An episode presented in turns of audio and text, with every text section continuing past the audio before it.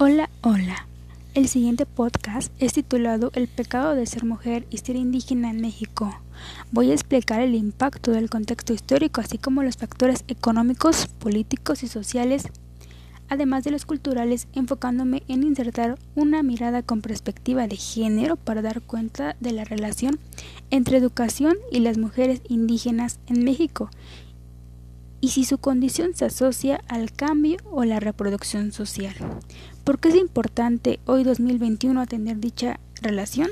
Sabemos con toda claridad que las mujeres indígenas son un grupo históricamente discriminado con claras desigualdades sociales y graves rezagos educativos, además de que claramente podríamos trazar una doble o triple intersección de factores que intervienen para profundizar su situación, es decir, el propio sexo, ser mujer, ser indígena y haber nacido en una familia jerarquizada dentro de los retratos más bajos de la población ya es un problema. Sin embargo, lo anterior no es casual, ni por naturaleza, ni por suerte, ni porque Dios así lo quiso. Tiene una explicación, un origen, una confluencia de procesos que marchan paralelamente y que repercuten en que todo sea de esa manera y no de otra. De ahí que tiene toda cabida visibilizar, contribuir en la lucha por mejorar sus condiciones de vida en todos los ámbitos, por ellas, por nosotras y por todas. Bueno, nos hemos de preguntar hacerlo, cómo visibilizarlo, cómo incidir, pues una de las herramientas para lograrlo es la que tiene que ver con el poder de la información.